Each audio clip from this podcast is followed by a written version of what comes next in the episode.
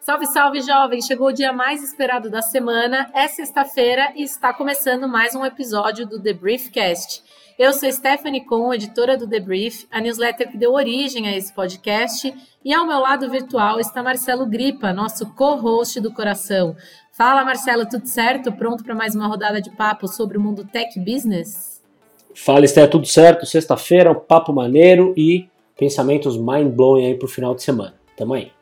Jovens, e hoje eu reforço o convite para vocês acompanharem o Change Experience quinta edição, um evento da IBM online gratuito que vai rolar no dia 18 de novembro, às 9 horas da manhã.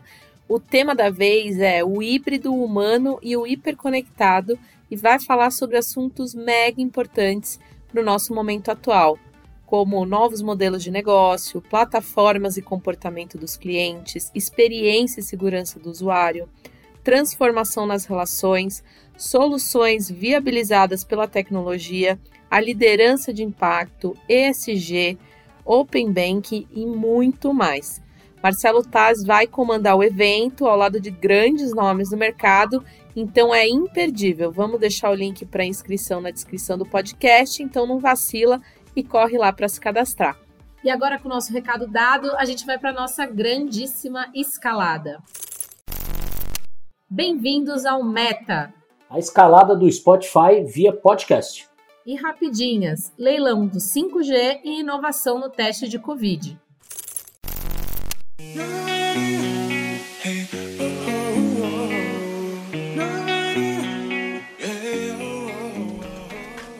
Bom, eu vou dar um start aqui com a notícia da semana, né? A gente deu a letra em uma newsletter da semana passada que o, haveria o rebrand do Facebook, né? Ou seja, é, uma totalmente uma reformulada aí do Facebook para uma mudança de nome. E esse rebrand poderia resultar em uma companhia totalmente focada no metaverso, que é, segundo Mark Zuckerberg, o grande foco agora da companhia. E dito e feito, o Facebook anunciou hoje no seu evento anual que agora passa a se chamar Meta, Hoje não, gente, errei, foi ontem, mas é que a gente grava isso na quinta-feira, né? Bom, em um dia repleto de ideias futuristas aí, o Facebook apresentou de forma mais detalhada como o metaverso vai trabalhar. A palavra meta vem da palavra grega que significa além.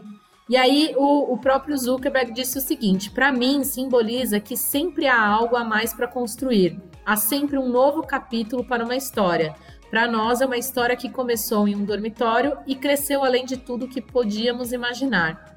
Bom, para quem não se lembra ou talvez esteja aí viajando em outro universo que não o metaverso, é, tudo começou com o lançamento de um aplicativo para trabalho remoto em que os usuários é, com um óculos de realidade, de realidade virtual do Facebook podiam participar de reuniões online com avatares de si mesmos, né?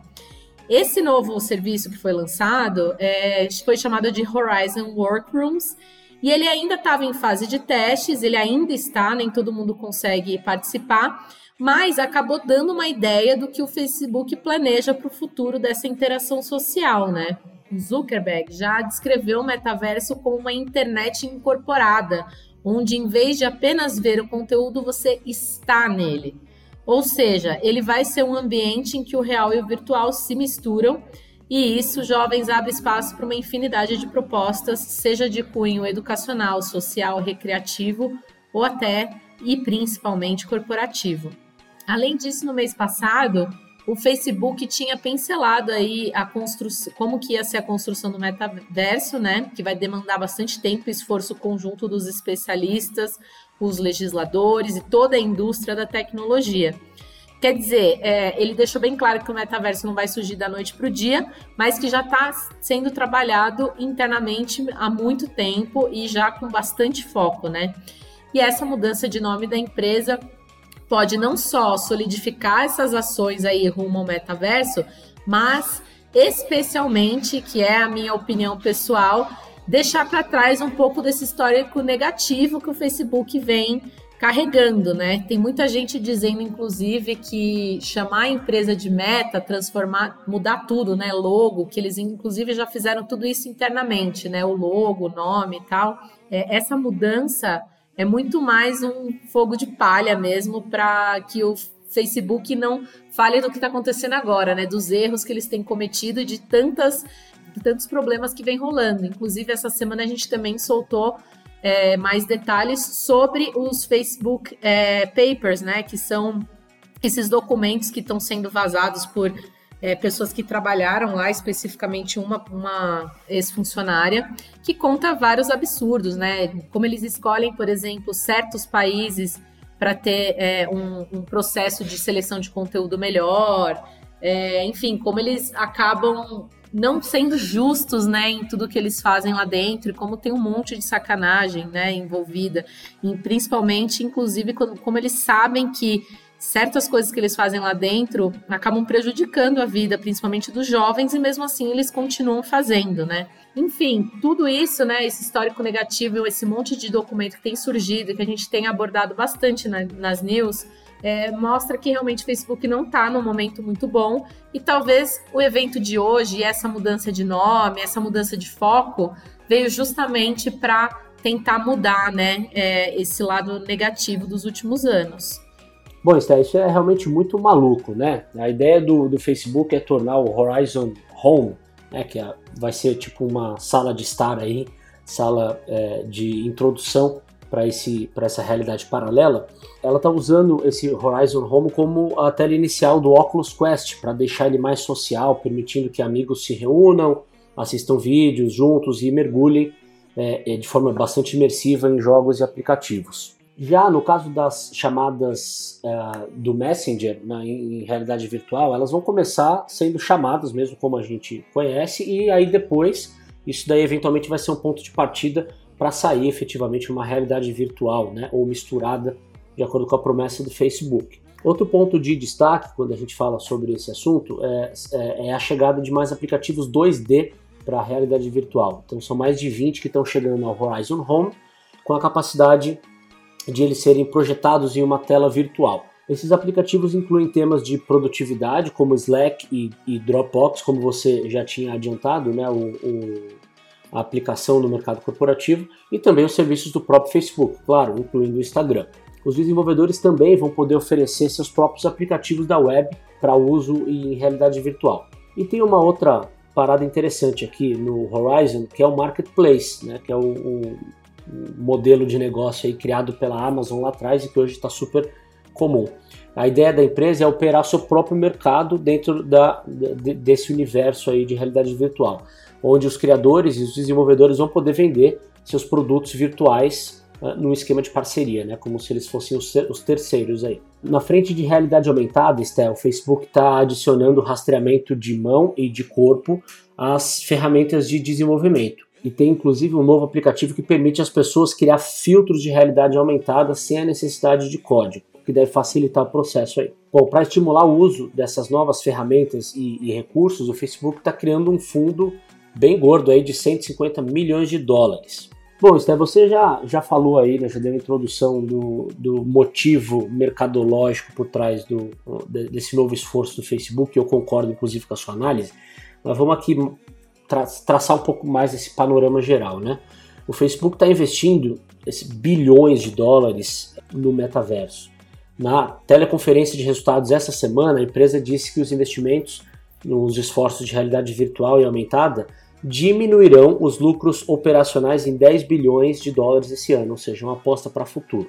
Segundo o Facebook, o metaverso não é apenas sobre realidade aumentada e realidade virtual porque a empresa reconhece que as empresas vão acessar o mundo virtual usando uma variedade de novos dispositivos, né, incluindo fones de ouvido e óculos, junto com PCs e smartphones existentes. Então pode haver aí mais oportunidade de negócio pela frente. E a empresa também enfatizou que ela espera estar construindo ferramentas que serão usadas em um único ambiente de metaverso, tá?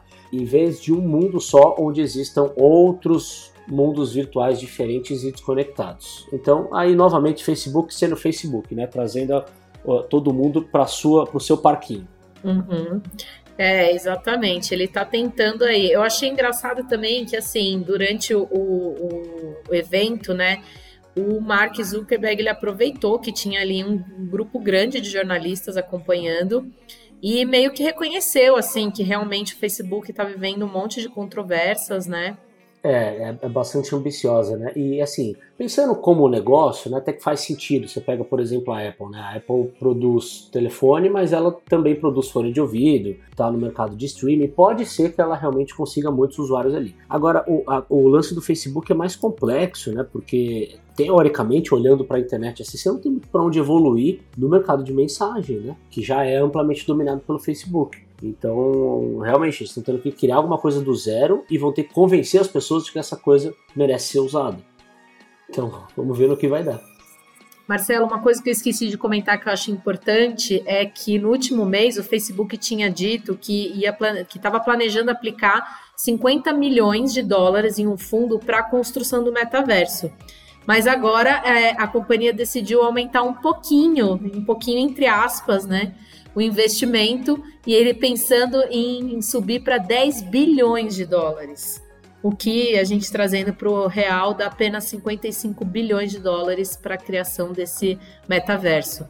Então, acho que com essa grana toda não tem como dar muito errado, né?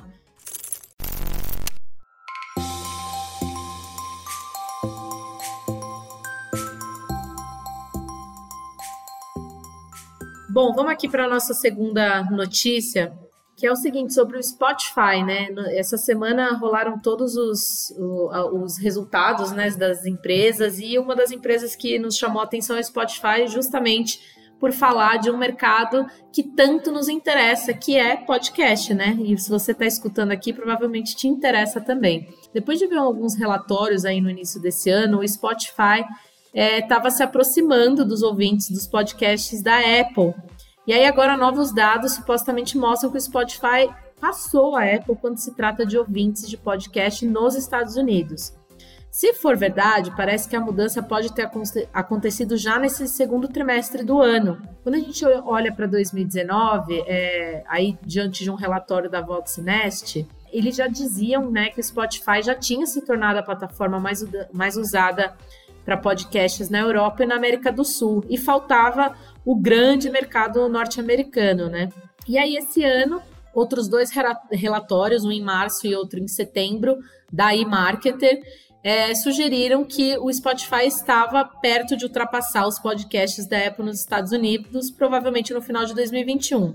E realmente agora, é, durante esse evento de resultados aí do terceiro trimestre, o Spotify disse que sim, segundo dados de fontes internas, eles passaram a Apple nos Estados Unidos e agora são é, as, é a plataforma que os ouvintes norte-americanos mais ouvem. Dado que os Estados Unidos são o maior mercado global de podcast, esse seria um marco muito significativo né, para o Spotify e reflete o investimento considerável que a, o Spotify tem feito em podcast nos últimos anos.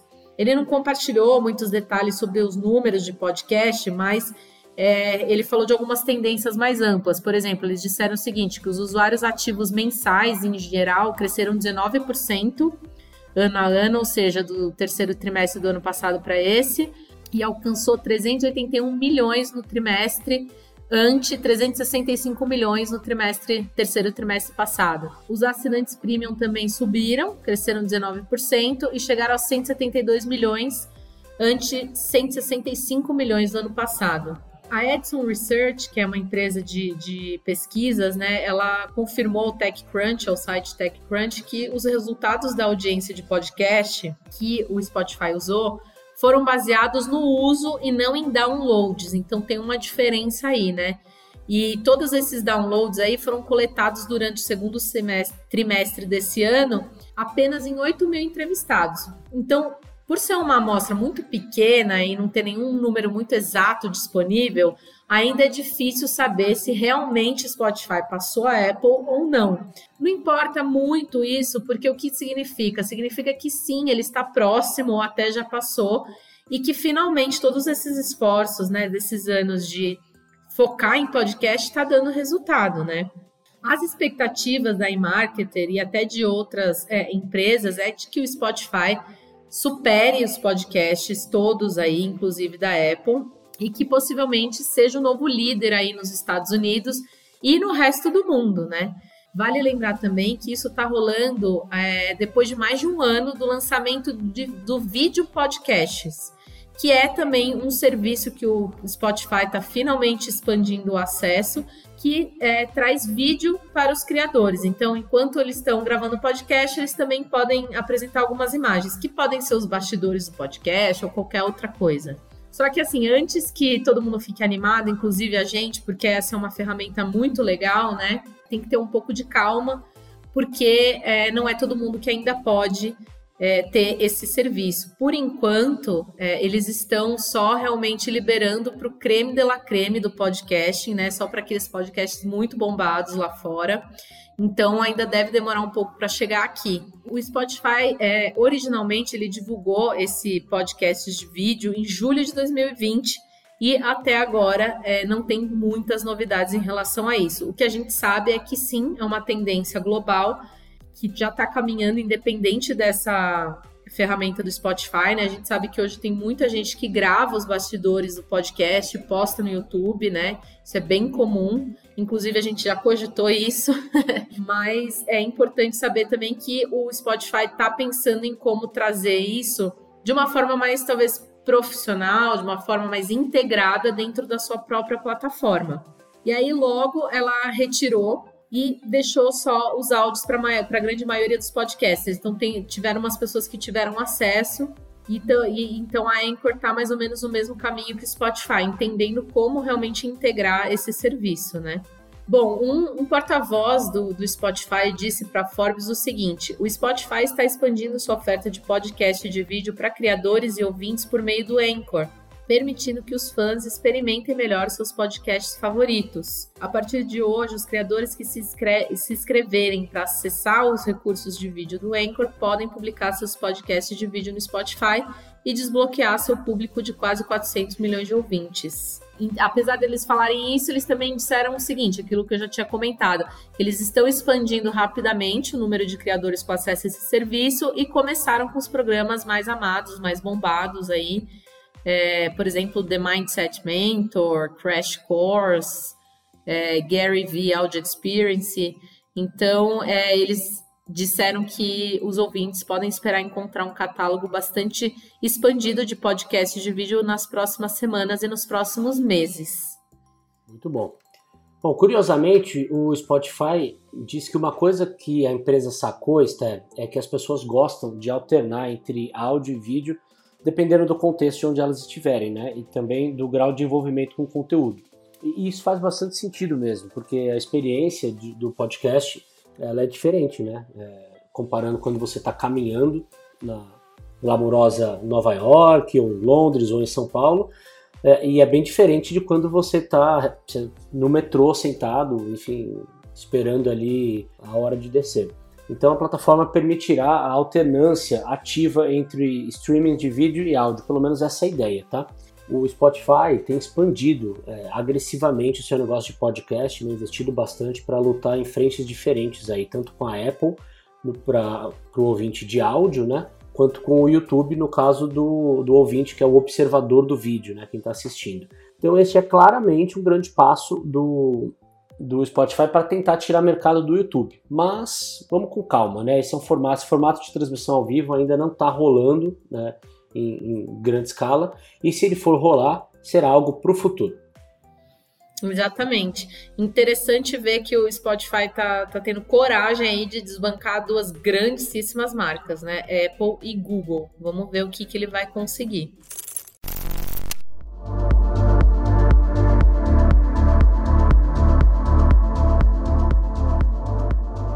Bom, Marcelo, vamos para as nossas rapidinhas. Qual é que é a boa de hoje? Olha, a boa de hoje é que a Agência Nacional de Telecomunicações, a Anatel, recebeu nessa quarta-feira as propostas de 15 empresas interessadas em participar do leilão do 5G. O leilão vai acontecer no dia 4 de novembro em Brasília, quando as vencedoras serão anunciadas. Entre as participantes estão operadoras de médio e grande porte, além de provedores regionais que se uniram em consórcios de fundos de investimento. Uma ausência marcante é a da Oi, que vendeu sua operação de telefonia móvel, um negócio que ainda passa pela análise do CAD, o Conselho Administrativo de Defesa Econômica. Olha, Esther, no leilão serão colocadas em disputas faixas de frequência que vão desde 700 MHz até 26 GHz. Elas estão distribuídas entre lotes nacionais e regionais, com os arrematantes tendo aí o direito de explorá-las por até 20 anos, cumprindo uma série de contrapartidas. A expectativa do governo é de que a estreia do 5G no Brasil aconteça até julho de 2022, iniciando pelas capitais. Vamos ver se esse prazo vai ser cumprido, né? As ganhadoras deverão migrar o sinal das parabólicas para liberar a frequência de 3,5 GHz e levar então a internet móvel de alta velocidade para escolas públicas de educação básica. Olha que bacana. O interessante é que das 15 empresas que se habilitaram para o leilão, 10 delas não ofertam serviços de telefonia móvel, o que demonstra um grau elevado de competitividade e que pode se reverberar em mais agentes econômicos no mercado de telefonia móvel. E isso a gente está cansado de saber. Quanto maior a competição, melhores, melhores são os preços e melhores tendem a ser os serviços. Tá? Sim, mas isso que você falou sobre o prazo, olha, não sei se eu acredito, porque só o leilão já foi um sufoco, né? De milhões de vezes que eles adiaram. Mas teremos fé, né? Vamos lá, que talvez o 5G chegue a tempo por aqui. Quem sabe essa seja a única boa notícia de 2022 aí no cenário político. Isso, verdade. Não, quer dizer, espero que não, né, cara? Espero que a gente tenha alguma notícia boa, Jesus. Ai, meu Deus. Bom, do meu lado, a minha rapidinha é o seguinte. Diante de um cenário que indica aí que a batalha contra o coronavírus ainda está um pouco longe de terminar, né? pesquisadores e cientistas estão recorrendo à inteligência artificial para encontrar novas maneiras de detectar e combater e tratar o vírus. Embora algumas soluções que usam inteligência artificial testadas até agora tenham tido resultados um pouco desanimadores, um caminho tem oferecido uma luz no fim do túnel, que é o uso da tecnologia de reconhecimento de voz para triagem e detecção de pessoas que podem estar infectadas com vírus. No mês passado, uma equipe de pesquisadores do grupo Cyberlabs, a maior empresa de pesquisa e desenvolvimento de inteligência artificial do Brasil, participou do desafio de Paralinguística na Interspeech 2021. E lá eles desenvolveram um novo algoritmo que, com base em testes iniciais, é capaz de detectar infecções por Covid-19 por meio da análise de clipes de áudio de tosse e fala. Olha que bizarro. Eles usam uma metodologia avançada de reconhecimento de voz baseada em inteligência artificial e as equipes de pesquisa analisaram várias horas de gravação de áudio de indivíduos saudáveis e também de doentes para conseguir identificar padrões consistentes com infecções por Covid.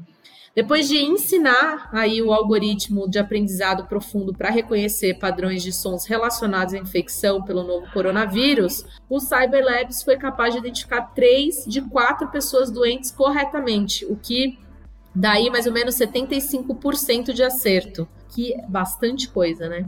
Mais de 2 milhões de amostras de áudio em 527 categorias foram fornecidas às equipes participantes do desafio e essas gravações foram coletadas propositalmente em vários países e de pessoas que falam idiomas diferentes, justamente para que é, pudessem testar teorias e soluções usando o mesmo conjunto de dados, mas é, um conjunto de dados mais robusto, né, com diversidade. O Cyberlabs Group é a maior empresa de inteligência artificial e, e, segurança cibernética da América Latina, como eu comentei, e tem cerca de 200 pesquisadores e engenheiros espalhados pelo Brasil e Estados Unidos e é também um dos maiores campeões de pesquisa em inteligência artificial em nível universitário.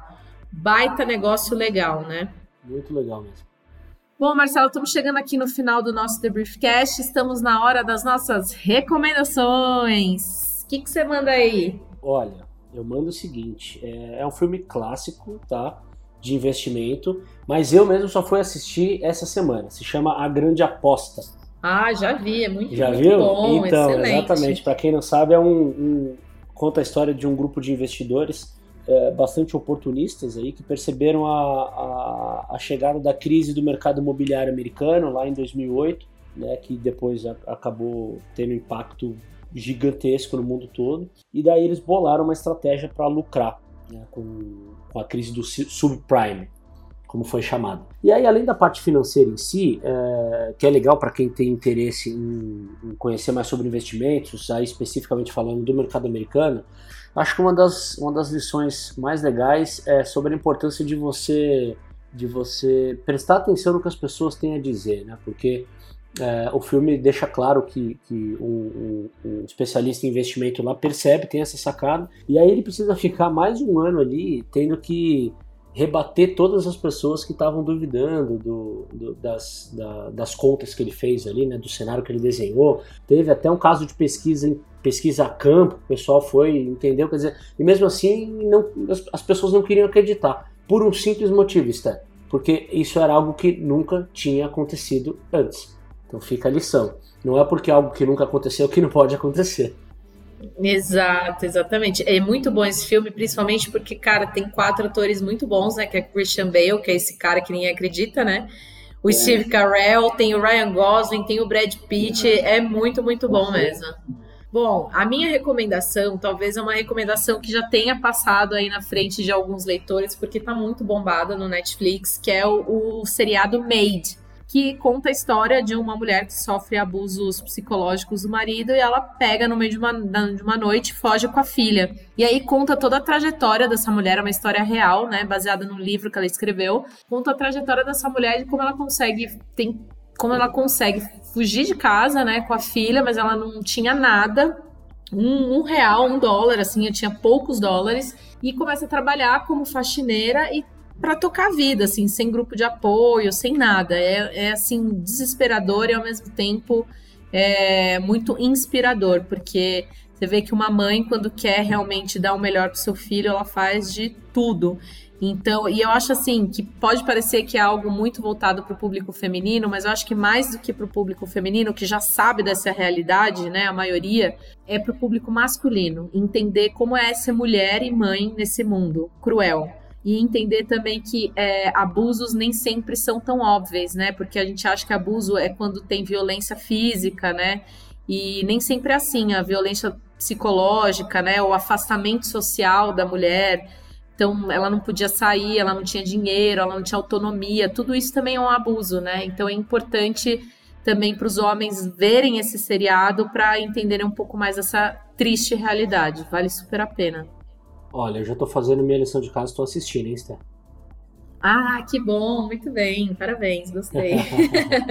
mas, ó, mas você sabe que eu fico chateada? Porque, assim, são os homens com mais é, consciência que acabam é, se abrindo para essas coisas. Quem mais precisa não vê. É, uma, uma realidade que tá mas... tá aí na nossa cara todos os dias, né? Isso que é o pior. Né? Pois é, pois é, mas vale o incentivo aí, né?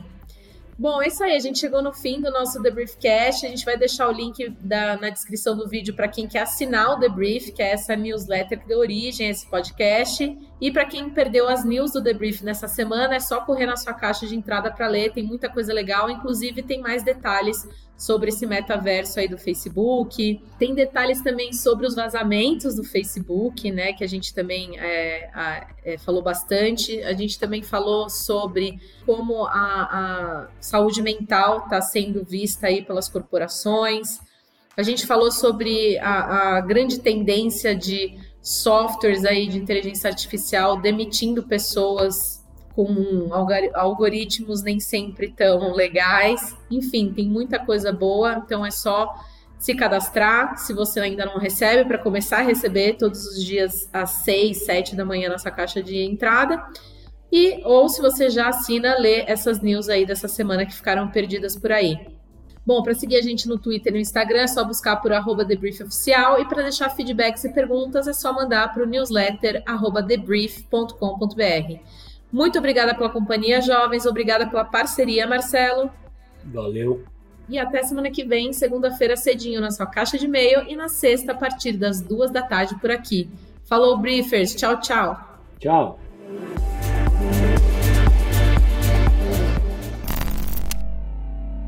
Ah.